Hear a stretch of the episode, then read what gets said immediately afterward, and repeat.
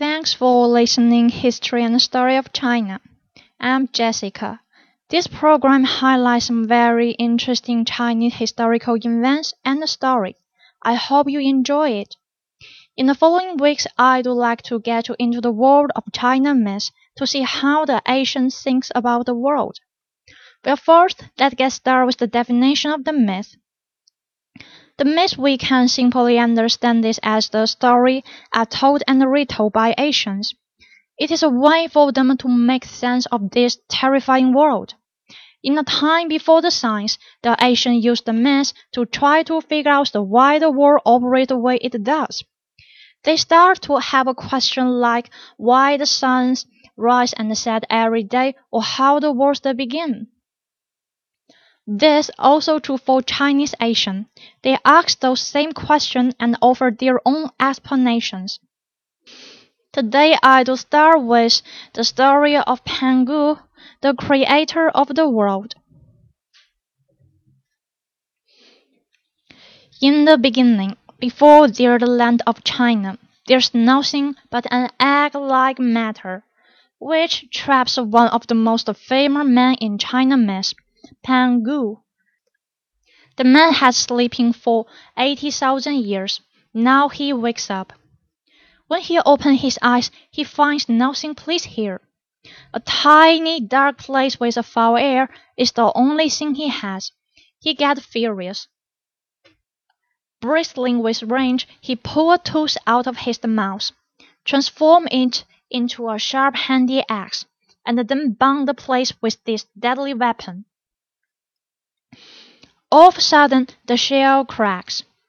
Meanwhile this tiny dark place is changing itself into a stunning landscape which he has never seen before.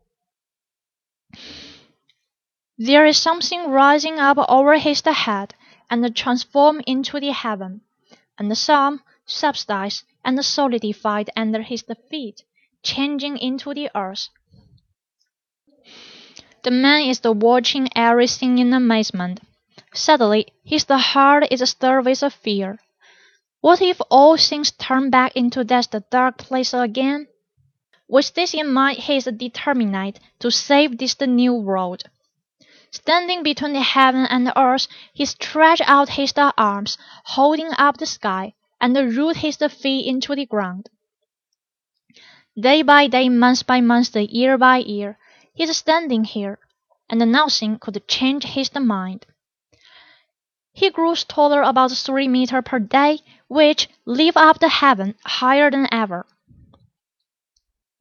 Another eighty thousand years pass. The heaven reach about the forty-five thousand kilometer high, as well as this tough man.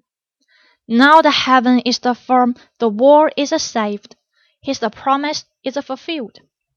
But this long time work exhausts him. He can't stand it any longer. Finally he collapsed and lay down on the earth which he devotes his life for. But this isn't the end of his legend. His body completes this world. His last breath became the wind blowing through the earth. His sweat rising up into sky, being the rain sprinkled over the earth. His last voice rumbling through the sky became the thunder booming above the earth. Both of his eyes fly into sky. The left one is the bright sun, the right one is the silvery moon. His head, left and right arms, belly and feet change into five mountains erecting on the horizon. They are Mountain Tai, Mountain Heng in Hunan Province, Mountain Heng in Shanxi Province, Mountain Song, and Mountain Hua. Pangu is dead, but many people believe that he is still living in this world, but just in other form, and that is the nature.